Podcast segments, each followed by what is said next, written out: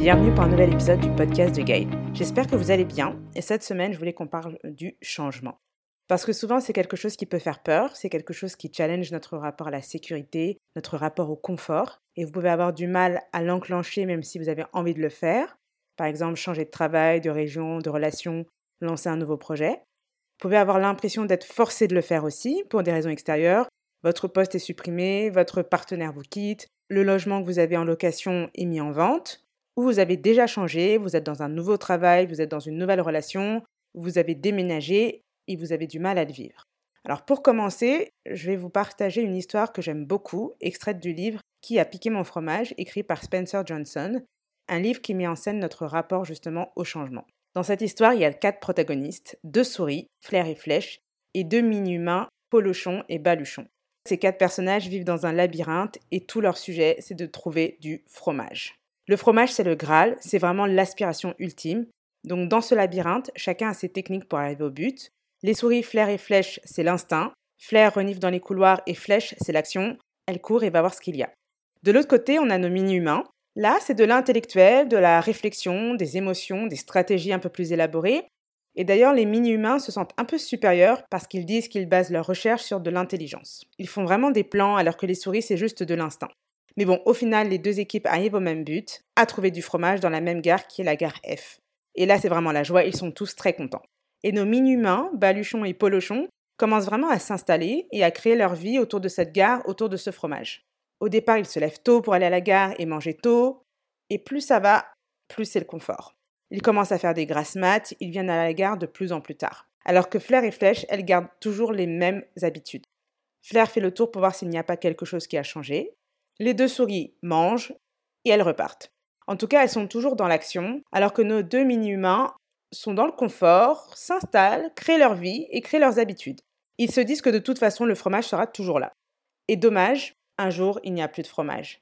Les premières à remarquer sont Flair et Flèche. Elles arrivent, se disent il n'y a pas de fromage, et se disent OK, et elles partent ailleurs. Parce qu'en même temps, elles le savaient, Claire avait reniflé et elle se rendait compte qu'il y en avait de moins en moins. Donc il y avait des signes annonciateurs. Là, il n'y a plus de fromage, tant pis, on s'en va. Et elles vont chercher dans le labyrinthe une autre source de fromage.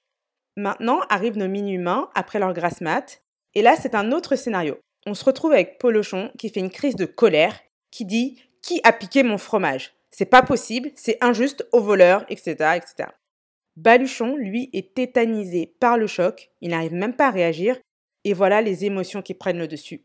Et on voit directement la différence de réaction entre les souris et nos mini-humains. Donc les souris sont depuis longtemps en train de chercher une autre source de fromage, une autre gare, un autre endroit pour avoir du fromage, et eux sont tétanisés, ils restent là. Et en fait, ça va durer un certain temps. Ils vont chercher partout dans la gare, ils vont se dire ah ben non, il n'y a rien, ils vont revenir jour après jour pour dire mais où est passé notre fromage? Il faut qu'on nous rende notre fromage, et chercher un coupable en disant il y a vraiment un voleur. Et en fait, dans les deux, il y a quand même Baluchon qui se dit oui, mais tu crois pas qu'on devrait chercher ailleurs? Et Polochon qui n'en démord pas, il dit c'est notre fromage, il nous est dû, il est à nous, il faut nous le rendre. Et Baluchon répète oui, mais en fait, je crois qu'on devrait partir et chercher. Son ami n'en démord pas, il lui dit non. Et en fait, tout ça, ça dure un bon moment pour que Baluchon finisse par dire non mais là c'est pas possible, faut qu'on bouge, il y a plus de fromage, la situation a changé et peut-être qu'il faut qu'on change aussi. Et Polochon dit non, moi je reste là parce que moi j'estime que mon fromage doit revenir où il était parce qu'il était là. Et donc Baluchon décide de partir seul. Et là c'est super intéressant parce qu'on voit tout son processus. On se rend compte qu'il se raccroche à des principes, il se dit qu'est-ce que je ferais si je n'avais pas peur? Il s'engage vraiment dans les dédales, dans le labyrinthe, dans des impasses, des endroits tout noirs, et il imagine, il visualise énormément ce fromage, le nouveau fromage qu'il va trouver, son nouveau Graal. Il imagine le goût, la forme, et à quel point il sera heureux quand il aura trouvé ce fromage. Et point important aussi, il arrive à avoir de l'autodérision, de l'humour par rapport au comportement qu'il a eu, parce qu'avec du recul, il se dit Mais il n'y avait plus de fromage, et moi, enfin nous, on est resté là à attendre au lieu de bouger. Et il arrive à en rire et vraiment avoir de la perspective par rapport à ça. Et à force de chercher et de tirer les leçons de ce qui s'est passé, il finit par trouver une nouvelle gare avec beaucoup plus de variétés de fromage. Il est super content et il se rappelle quand même que le but, ce n'est pas de retomber dans les mêmes habitudes. Donc maintenant, dans cette nouvelle gare, ce qu'il va faire, c'est faire le tour, sentir s'il n'y a pas un changement, sentir s'il n'y a pas quelque chose qui a bougé, pour justement ne plus être surpris par le changement. Parce qu'il se dit qu'en fait, les souris, sûrement qu'elles le savaient et que c'est pour ça qu'elles ont réagi beaucoup plus vite. Et il imagine aussi Polochon qui doit toujours être dans la gare en train de dire Mais qui a piqué mon fromage? Et mon fromage m'est dû, et moi je reste là, je bouge pas. Mais au fond, il souhaite vraiment que Polochon arrive à bouger et il lui laisse même des signes sur le parcours pour l'aider sur son chemin, tout en sachant que c'est à lui de décider de bouger et de le faire. Et voilà la fin de l'histoire. Donc c'est une histoire très courte, mais je la trouve vraiment significative. On peut vraiment se reconnaître dans des comportements. Peut-être qu'on peut se rendre compte que oui, on a tendance à résister au changement, à se dire non, mais c'est comme ça, ça m'est dû et je ne vais pas bouger. Et de se rendre compte qu'en fait, bah oui, peut-être que parfois, faut partir, faut s'adapter. Quand la situation change, eh bien, faut changer aussi. Et le fait de se rappeler aussi que ce n'est pas parce qu'on a trouvé le confort, la stabilité, la sécurité dans une situation que forcément elle va rester comme ça pour toujours. Et d'ailleurs, dans les grands principes qui aident à mieux vivre le changement, en premier, il y a clairement le fait d'avoir un état d'esprit qui intègre directement le changement. Donc d'avoir plutôt une croyance qui est liée à l'évolution, que ça ressemble quand même plus au rythme de la vie, et donc de pouvoir prêter attention aux signaux faibles, parce que le changement parfois commence petit à petit avant de devenir un grand changement. Et ça, c'est la leçon qu'a tiré Baluchon, le fait de se dire, le fromage, il faut le sentir, voir s'il n'est pas en train de pourrir, voir la quantité si elle n'est pas en train de se réduire. Donc tout ça, ça se voit et ça rappelle qu'il y a des signes annonciateurs. Et donc de vraiment être dans une approche où on peut s'attendre au changement, en tout cas on y prête attention, même si dans notre héritage le changement c'est quelque chose qui fait peur, parce qu'à l'époque où on vivait dans les cavernes, sortir des sentiers battus ça pouvait être très dangereux, on pouvait être clairement en danger de mort, mais maintenant c'est plus exactement ça, on n'est plus exactement en danger de mort à chaque fois qu'on veut faire un changement et aller vers l'inconnu. La deuxième chose qui est importante aussi, c'est de laisser s'exprimer ses émotions la tristesse, la colère, peu importe ce que vous ressentez, mais acceptez qu'il y a une forme de deuil quand on a la sensation de perdre quelque chose, donc le fait de perdre votre confort, vos habitudes. Donc vraiment de vous autoriser à verbaliser tout ça, peut-être à l'écrire, à partager à vos proches, à l'extérioriser en faisant du sport. Et aussi, si c'est vraiment trop douloureux, d'aller voir un thérapeute, d'être accompagné dans ces phases de transition, ça peut aussi vraiment aider.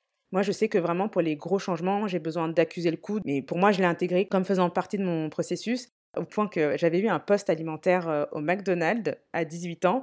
Et quand je suis partie, j'ai pleuré. Et euh, il y a une des managers qui a dit euh, Waouh, j'ai jamais vu quelqu'un pleurer en partant du McDo. Et, je disais Oui, bah, c'est pas le McDo spécifiquement, mais c'est l'expérience, les gens, mes habitudes, etc. Et à chaque fois, en fait, je me retrouve à pleurer et je sais que ça fait partie du truc. Et j'en fais pas un problème. Pour moi, c'est vraiment j'ai besoin de ça pour passer à l'étape d'après. Et justement, l'étape d'après qui est vous concentrer sur les bénéfices de ce changement. Donc ça, c'est vraiment dès que vous vous sentez prêt, vous pouvez commencer à vous dire comment je penserais et comment je me comporterais si j'étais à l'aise ou excité par ce changement. Et ça, c'est surtout dans les cas où le changement est provoqué par la vie, donc vous vous sentez obligé de bouger mais vous ne l'avez pas choisi ou anticipé. Et par rapport à ça aussi, je me suis ancré une croyance où je me dis que si les choses ne se passent pas comme je l'avais imaginé, c'est que la vie a un rêve plus grand pour moi. C'est pour ça que cette relation s'arrête, que ce travail tourne au vinaigre, etc. Et il y a des citations aussi que j'aime bien par rapport à ça. C'est euh, J'ai dû te mettre dans une situation inconfortable, sinon tu n'aurais jamais bougé. Cordialement, l'univers. Et une autre aussi Toutes les tempêtes ne viennent pas pour te gâcher la vie, parfois elles viennent pour dégager le chemin. Donc clairement, cette idée de détruire pour reconstruire. Parce que le but dans les évolutions, c'est toujours de tendre vers du mieux, vers de l'évolution, vers de l'expansion. Donc voir les bénéfices, c'est vraiment vous forcer à voir ce que vous pouvez gagner. Après, des petites astuces aussi euh, pour les changements que vous avez enclenchés. Il y a le fait aussi d'évaluer la dimension irréversible ou réversible de votre choix, parce qu'on a souvent l'impression que les choix sont irréversibles, alors que ce n'est pas vraiment vrai. Donc le fait de vous poser vraiment la question et d'y répondre, vous allez sûrement vous rendre compte que vous avez une porte de sortie, qu'en fait, tant que vous êtes là et que vous pouvez raisonner, vous pouvez résoudre les problèmes en fait. Et si vraiment vous vous sentez limité, eh ben, exposez votre problème à quelqu'un d'autre. Et un autre appel aussi que je voulais faire, c'est que quand vous êtes dans votre changement, ben, respectez votre rythme. C'est pas la peine de se dire oh je devrais déjà être bien, pas bien, etc. Allez à votre rythme. Si après euh, deux mois dans votre logement vous n'avez toujours pas vos repères, ben, attelez-vous à faire en sorte d'être bien. Prenez le temps de le faire, mais vraiment respectez votre rythme par rapport à ça. Une autre petite chose aussi qui peut faire du bien, c'est que dans tous les cas, s'il euh, y a trop de peur, Rappelez-vous que vous avez un filet de sécurité et le filet de sécurité, ça peut être vos proches, vos amis, votre famille, peut-être des économies. Vous n'êtes jamais vraiment seul, il y a même des associations. Donc ne pas vous imaginer que vous êtes isolé dans votre difficulté, que vous pouvez vraiment demander de l'aide. Il y a une chose aussi que j'aime me dire, c'est que euh, Même si mon environnement change, si tout change autour de moi, ben moi je suis là et je suis ma source de sécurité. Et tant que mon cerveau fonctionne, je peux toujours m'en sortir et faire bouger les choses. En tout cas, pour l'histoire de nos chers souris et mini-humains, n'hésitez pas à acheter le livre aussi, hein, ça peut être intéressant de le lire en détail. Il est vraiment bien fait. En tout cas, j'espère que tout ce qu'on s'est dit là, ce sera une pièce en plus pour vous aider à vous réconcilier avec le changement, avec le fait de tourner la page, de passer un cap. Et pensez à partager cet épisode si vous pensez qu'il peut aider d'autres personnes. À noter aussi le podcast parce que ça l'aide à se développer aussi. Et je vous laisse avec quelques citations. Si vous résistez au changement, vous résistez à la vie, de Sadhguru. Le changement est une opportunité pour vous de faire l'expérience de quelque chose de nouveau, de grandir et d'évoluer en tant que personne, de Jack Confield. Et si vous voulez quelque chose que vous n'avez jamais eu, il va falloir faire des choses que vous n'avez jamais faites. À vendredi prochain, à bientôt!